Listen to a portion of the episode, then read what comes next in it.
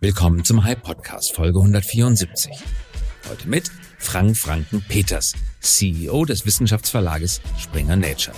Heute ist Donnerstag, der 18. November 2021.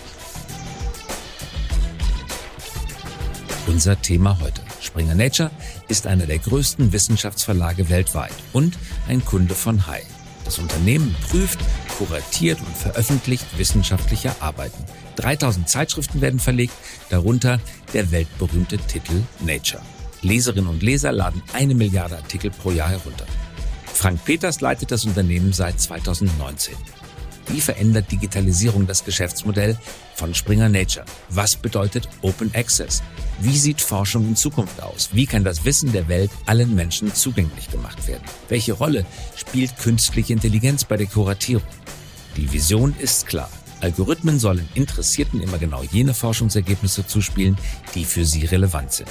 Und neben den wissenschaftlichen Papieren sollen Forschungsdaten und Protokolle auf Knopfdruck zur Verfügung stehen. Im Gespräch geht es außerdem um die Zukunft des Unternehmens. Springer Nature hat in der Vergangenheit einen Börsengang ins Auge gefasst, der aber nicht zustande gekommen war. Woran lag es? Und ist ein neuer Anlauf geplant? So, Mr. Peters, thanks for joining us on the podcast. Pleasure to have you. Yeah, please, please call me call me Frank. That's that's easier. Okay, I, I'm Christoph. You yes. have the most amazing job. I'm a subscriber to Nature. I must say that we are in a business relationship because our companies work together. But having said this, and without any flattery, I must say that I both read science and nature and envy everybody having to do with that professionally.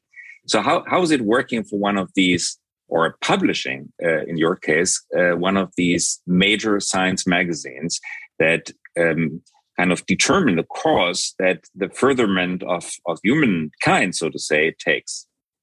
Yeah, I think it uh, fair to say it's a privilege. I mean, I think it's it's it's a great environment to work in for a number of reasons. First and foremost, because we believe as a company we can indeed have an impact on society uh, through the work that we do.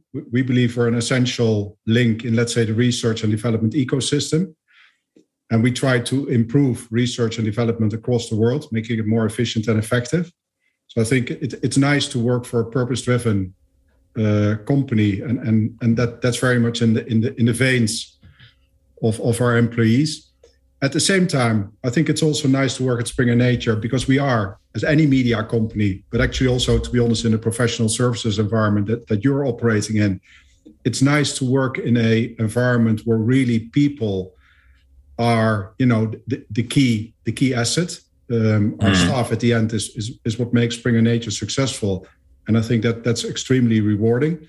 And i would say finally although the, the pandemic has has spoiled that that part of the party a little bit over the past two years springer nature is a truly global global company. And and it's just nice to interact with cultures across the world.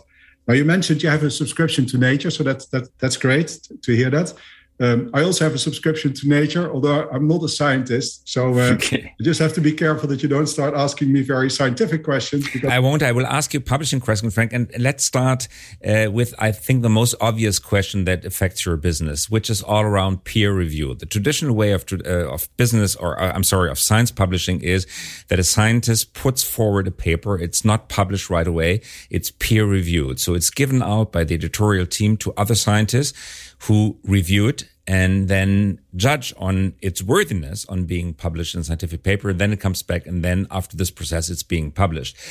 Makes a lot of sense, but it has also disadvantages. It's sometimes seen as biased because you're judged by your peers, many of whom might have an agenda, which is, which might be hidden in some cases, but at at least to say it is time consuming. So a lot of other publication platforms have sprung up publishing papers without peer review and inviting readers to comment on the paper right below in an online forum, which is kind of the digital way, if you will, of peer review. This is attacking the heart of a peer reviewed publishing company. What's your position on that uh, change?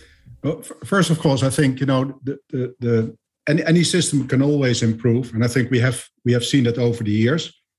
Um, at, at the same time, I think, you know, if you look at the research players like ourselves have been in existence already for many many years i believe you know nature more than 150 years springer more than 175 years.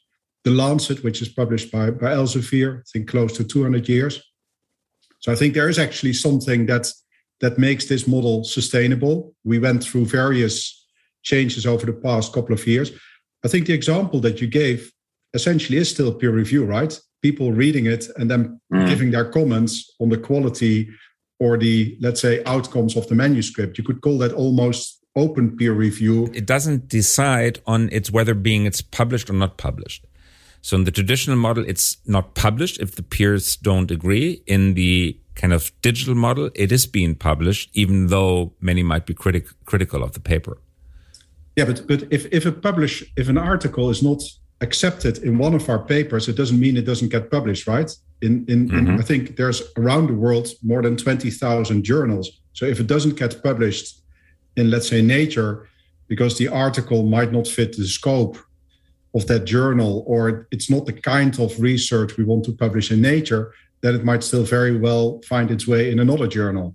So it, it, it still gets published, but maybe somewhere else. And I think also if you look at the development of preprint servers, where scientific findings are being shared much more in advance of the official publication process, that's another avenue for, let's say, distributing knowledge, right? Mm-hmm. That's a very good point. Yeah, I mean, I, I, I do think you raise a valid point that you know we should use technology in the peer review process to make it open and more transparent. Now, there's many arguments against and in favor of that. One of the arguments against is that anonymous peer review allows for more unbiased opinions mm. and, and more freedom. At the same time, I think you know your point about making it open also improves the integrity and trust in the system, which of course at the end is really what, what our role is all about. I mean, we are the custodians of let's say the academic record and, and trust, you know, creating trust in the system. Mm. Have you changed your peer review process over the past years? So, uh, is there are there ways to speed it up or to make it more precise or more anonymous? So, how's the process as such being? Um, yeah, we we constantly experiment, and of course, as you may know, we are uh, very much in favor of open access, open science, trying to make research publishing as as transparent and open as possible, because we feel that free an un, let's say, constrained flow of information is what benefits research and development.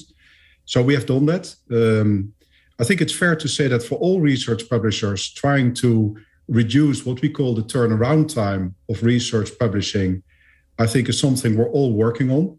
Um, if you look today, let's say an average article between the point of submission versus finally being published is roughly, let's say, 200 days. That's a long time. Um, you know, a significant challenge in that publication process is actually the peer review process, where basically, you know, comments are being made, the author needs to make certain changes, then it's being resubmitted. And given that it's, you know, we manage the network, but we don't own or control the network, so we're very much dependent upon other, other, let's say, uh, actors in this ecosystem uh, doing you know their work speedily. So what we do in order to speed up that, we we, we use technology, for instance, to better match manuscripts and peer reviewers. Because what we have seen mm-hmm. is that if a peer reviewer you know gets a manuscript that really sits in the sweet spot of his own research environment he's much more likely to process actually that manuscript much fur- further than uh, faster than if it's it's if, if if he has let's say little interest in the manuscript. So really trying to improve the matching with technology artificial intelligence creating a kind of footprint of the manuscript and matching that to the capabilities of the peer reviewer are things that we're, we're doing quite a lot. And also using technology actually to make the readability of the article better. I mean if you look at the way we get articles submitted i have to say that the days by which we got an envelope with a written manuscript. These days are over, probably. These days are over, although not not completely. But if you look at the way we get, you know, manuscripts submitted to us, you know, trying to make them more consumable for editors and peer reviewers. That's, for instance, where we use technology as well. And uh, as we as we all know, scientists are craving for competitive advantage because many of them are very ambitious, as rightly so, and they are craving for the right timestamp. So sometimes papers are being submitted without being finished. So a draft version is being submitted, at least on digital platforms, uh, not, not necessarily on, on Nature and Science, being submitted, and then the real paper is like uh, carried after a couple of hours later to to gain timestamp. Um, do, do you feel or do you see an increasing like speed of the uh, carousel that is going around in science? Is everything speeding up? And if so, does it impact quality?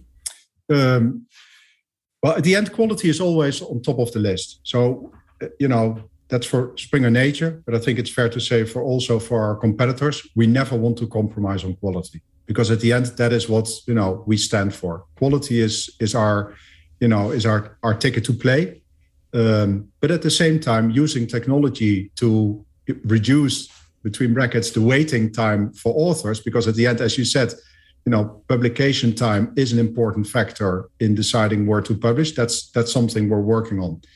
Now, it's fair to say that you know the first and foremost reason authors choose a journal is because it is the journal that they really want to publish in, and all other factors, like for instance you know turnaround time and other things are secondary first and mm-hmm. foremost mm-hmm. is i mean at the end the research has spent a number of years doing its research and then you want to find the best pedestal for your scientific work right because this is you have spent your energy you know you have made huge sacrifices to get at this point and then you just want to make sure that you know you give it the sure. greatest and best visibility you can.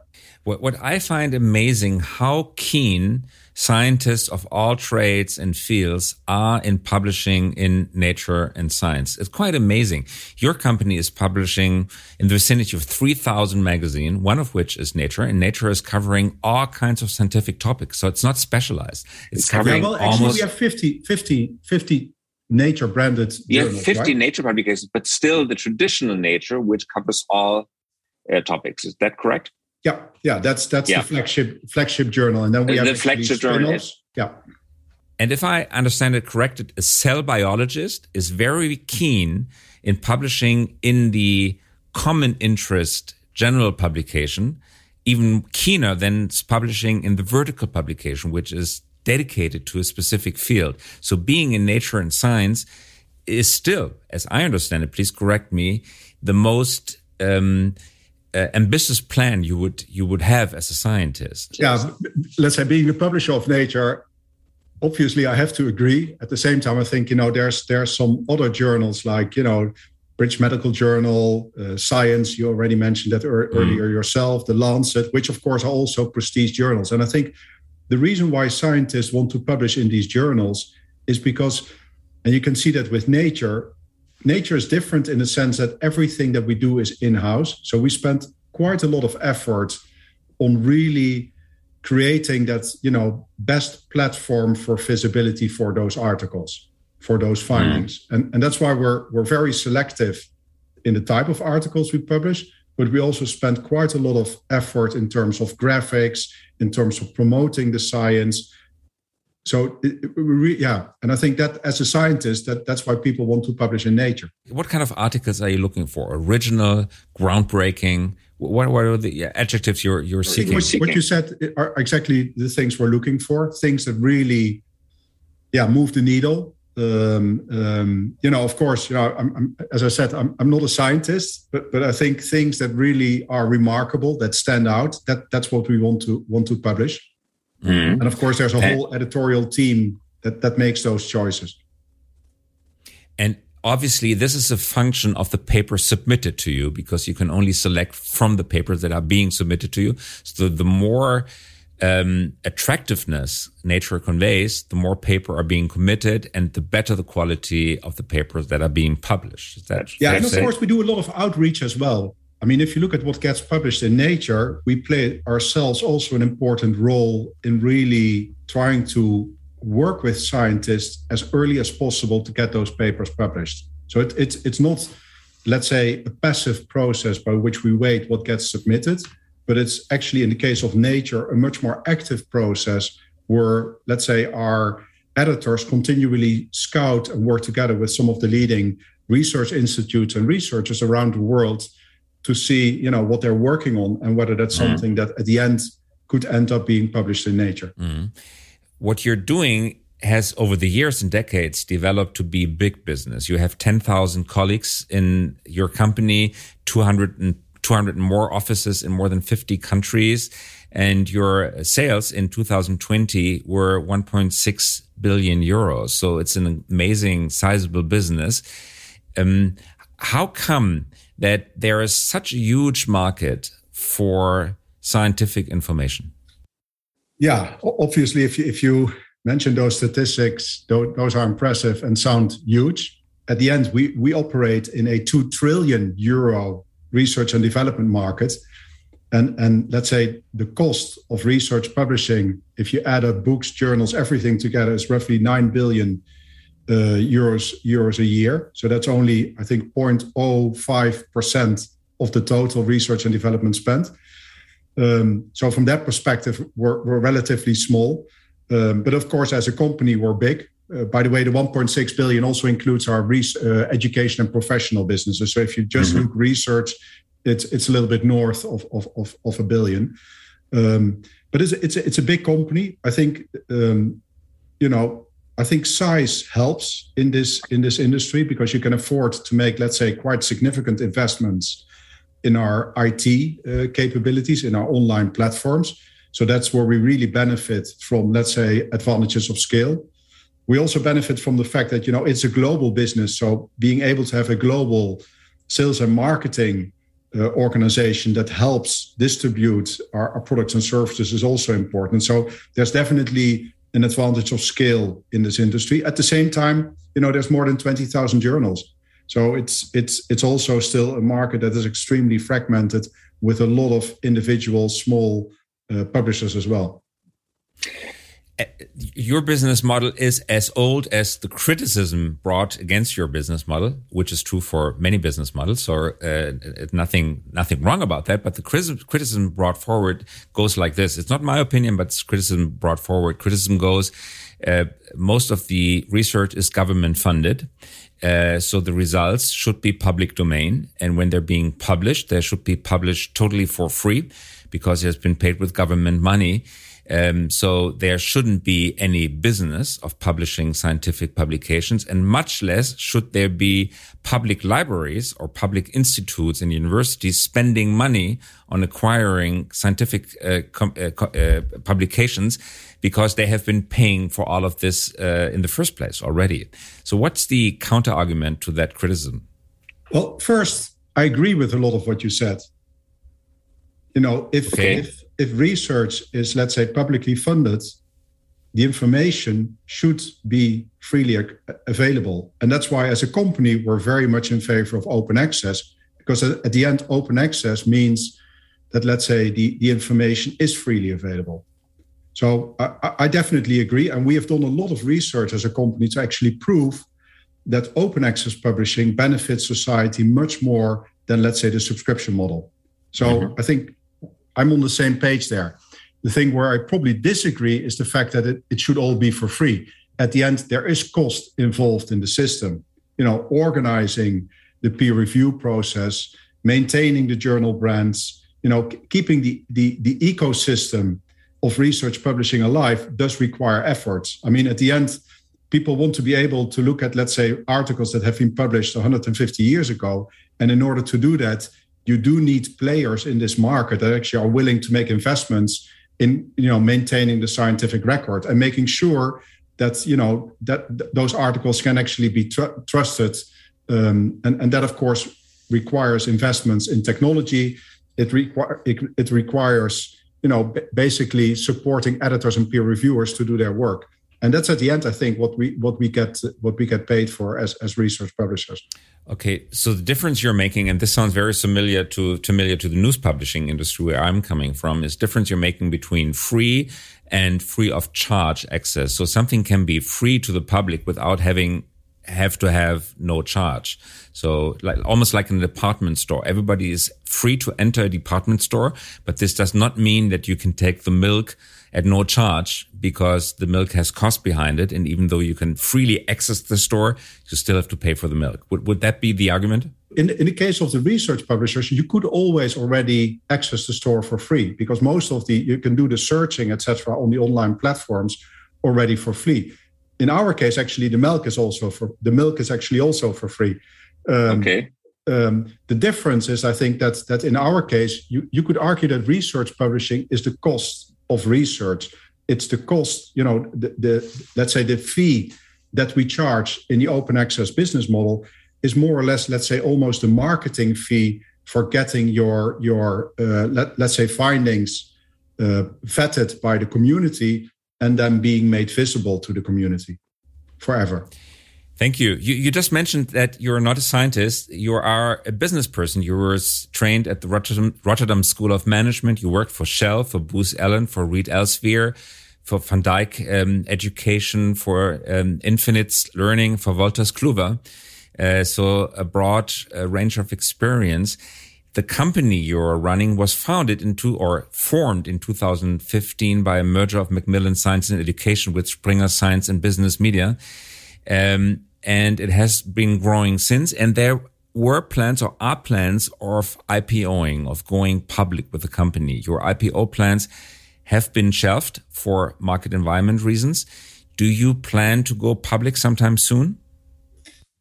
not not soon. Uh, and, and and you rightfully said, you know, we we we had uh, IPO attempts in the past. Now, I think the most concrete one was actually just before the pandemic. Um, um, and I think that that was, you know, if the pandemic wouldn't have happened, I think that probably would have been uh, a successful exercise. But then the pandemic happened, and the financial markets were, let's say, all over um, actually at the time when when when uh, let's say stocks came down more than 10% i was actually in new york talking to mm-hmm. investors and it was quite i could tell you quite an experience on, on roadshow yeah. yes that was uh, qu- quite a uh, yeah uh, was difficult to get attention of, of the bankers okay. Um, but but at the same time i think over the summer actually bc partners did do a transaction and we uh, actually um, got a lot of new investors into Springer Nature over the summer. So for the next couple of years, I think we, we're actually quite stable in our ownership structure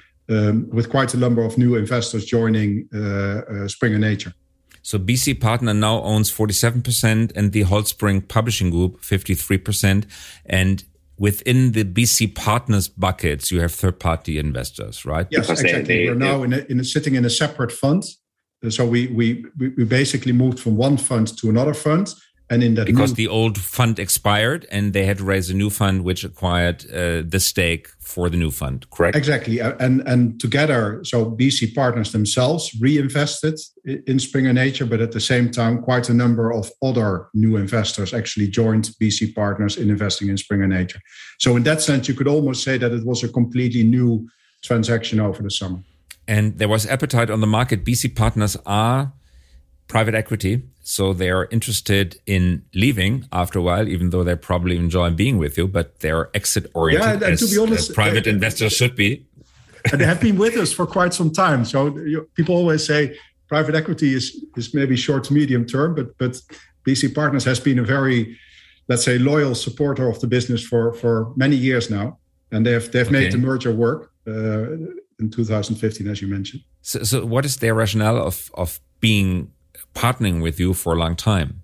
I think they see us as a long time, very stable business. Uh, they believe in the long term, let's say, uh, impact of open access. They believe uh, Springer Nature is a, is a company that has potential. Um, you know, I think one of our plans is to do more to gradually, you know, I think we're very strong in content today, books and journals. And I think we believe there's still an opportunity to move more towards solutions i.e., tools and services that, on one hand, help researchers to create their manuscripts, but at the same time, also tools and services that help researchers to find the right information online. So I think that solution space is something that BC Partners is excited about.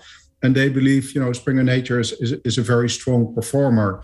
Uh, and we have actually uh, done quite well over the years. So that, that's why they didn't see uh, a need to, to, let's say, exit right now. And they believe, you know, we still have quite a number of promising head, years ahead of us. And the solution business you're talking about would be an asset light business because would basically be a software service and a platform business. Would it be? So it would be asset light. Okay. And that's scalable. Yes. Yeah. I mean, I think we have made already some inroads if you look at our preprint activities, but I think there's more more to be done. Yeah. Mm. So five years from now, wh where do you see your company? What what will it be doing, and what part of uh, how big the sh share of sales could be asset light and scalable? yeah well first of all I, I, hope you know we will continue our successful journey on open access and i think in in five years from now we will be well above 50% open access content compared to let's say around 35% today. So so that's a journey we're on. Second uh, i hope we will have a tangible impact on the on the sustainable development goals. Um, we want to be a publisher of choice for researchers in relation to the sustainable development goals. And of course, you know, the Glasgow conference is a good example where we've done actually quite a lot of work. And I think, uh, thirdly, as you mentioned, you know, you know, having a meaningful position in in solutions, I think probably you know, double the amount uh, percentage wise that it, currently solutions are less than ten percent of our revenues, and it would be great that you know, if I look at research revenues in five years' time, it would be double that. And I think finally we, we are people's business. And, and I hope that in five years' time, you know, the team and the, the colleagues I have today at Springer Nature will look back and say, hey, those were really five wonderful years. And, and I enjoy the years that I actually spent at Springer Nature. Feel that, you know, I, I can make an impact on society, but at the same time also feel that, yeah, for myself in terms of learning and development, uh, yeah, it, it, has been good years. So mm-hmm. those would be the four, four, four things that would be on my wish list. Thank you you talked about open science as a business model. Can can you define for our uh, listeners? Can you define how open science works as a business model? Yeah. So so in in, in let's say the traditional model, a library pays for a subscription, and in the let's say open access, open science model, the author pays to get published, and the funding for that what we call the APC, so the charge to get your article open access published, so everybody has access to it, is in most cases either being paid by the library or by the funder who gave you the research grant. Now, it's not just the article, it's also about the underlying data sets, it's about the methodologies, it's about so it's it's not just the article, but it's actually the whole, let's say, you know, the whole package of, of the research finding that that we believe should be open access. So we very much believe in things like reproducibility, etc. Um, and and so that that that is what I would call open science. So it's not just the article, but it's the data, it's the code, it's the software, mm-hmm. it's the methods, it's everything. Now, if that is all available, so if if there's no barriers to information anymore, then it actually becomes possible to build to- tools and services on that information to improve re- uh, efficiency and effectiveness of research and development itself. I mean, a good example is today in Europe, it's estimated that roughly 25 billion a year is being wasted on duplicated research. Mm. That's about three times as much as being spent on research publishing around the globe. So, open science could also include not only paper being published, but also the raw material, the raw data, the lab journals, etc. So, everything associated with it would be made public. Correct. Yes. Yeah. So there could be also a digital lab journal, which would end, end disputes about whether or not at what point in time some breakthrough in the lab happened, right? Uh, th this could be an entire ecosystem where everything is being digitalized and made accessible to everyone who wants to see it. Correct. Yeah, that, that that's correct. Yeah. Okay. So when I go on your website and I'm interested in ACL, I do the search and the article pops up, I can read the abstract for free.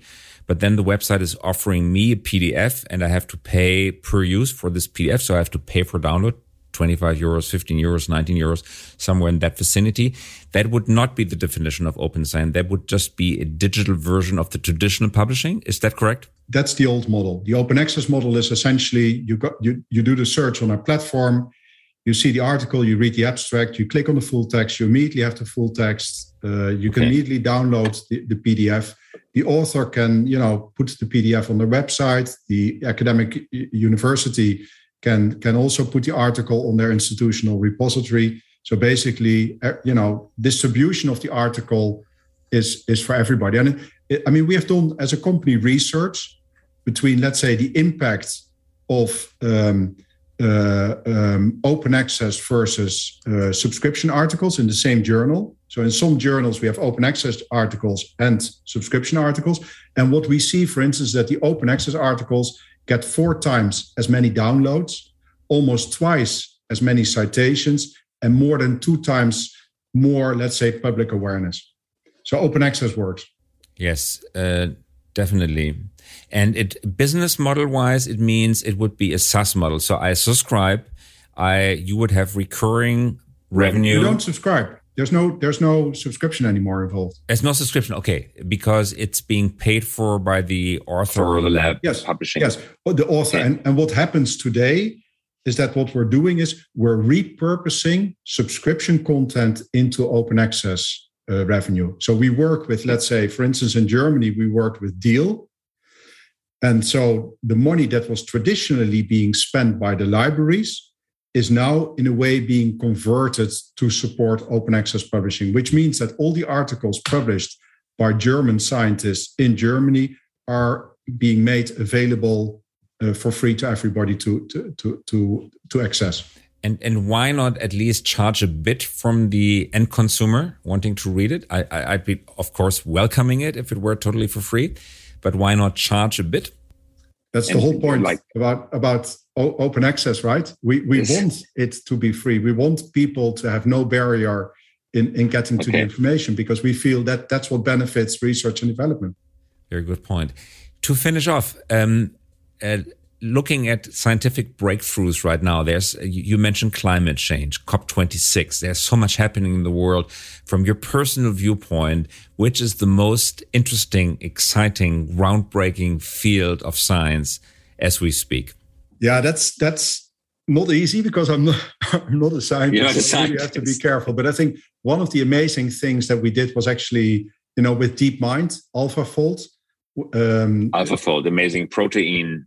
Yes, well, you uh, know more prediction. about it than I do. But I think that that's actually, I think, why is it amazing? Because it is so clearly that you know this breakthrough. I mean, maybe for, for those people who are less familiar with it, a, a protein structure is quite a complicated thing to discover. And everything is made up of proteins. So being able to actually automate the process of, let's say, the composition of proteins was a major breakthrough. And that was all done with DeepMind, Google, and AlphaFold, which is essentially the software, to keep it very simple. And we have actually published. And the product of AlphaGo, the Go company that uh, re- that that beat humans for the first time in this very complicated game of Go. I'm sorry to interrupt. Go ahead. Yeah, and and essentially what it means is that with this software, it's now possible to describe the structure of a protein in hours, whereas in the past it took years in a lab. So a tremendous step forward. And you know, there's still millions of proteins that have to be described. Now, what I like about this is that we played an important role in publishing, let's say, the scientific articles around this, but we also really worked hard to make sure that this was all done open access. And I think it's it's a nice example of something that really is a breakthrough for society, but at the same time, making it open access means that a lot of other companies will be able to use actually this technology and this software to come up with new medicines, new treatments, etc. So that that's why I personally like it a lot, and I know that on, on our side, the team has been working, for instance, on this publication for many many years. That's an amazing example, Frank. Thanks for making time and for speaking with us. Thank you very much. Yeah, Christoph, thank you very much. It was a pleasure. Das war der Hype Podcast. Dieser Podcast erscheint jeden Donnerstagabend um 18 Uhr. Damit Sie keine Folge verpassen, abonnieren Sie uns gerne jetzt oder hinterlassen Sie ein Like, wenn es Ihnen gefallen hat. Eine Produktion der Axel Springer High GmbH, einer führenden Beratung für Strategie und Umsetzung neuer Geschäftsmodelle. We support leaders in turning their organizations into 21st century winners. Über Post freuen wir uns unter christoph.käse at high.co. Und zum Abschluss noch eine Einladung. Haben Sie Lust, Teil unserer Mission zu werden? Wir wachsen kräftig und suchen daher Verstärkung für unsere Consulting-Teams auf allen Ebenen, von Praktikanten und Praktikantinnen bis hin zu Teamleads. Mehr finden Sie dazu auf unserer Karriereseite unter hi.co slash career. hy.co slash career.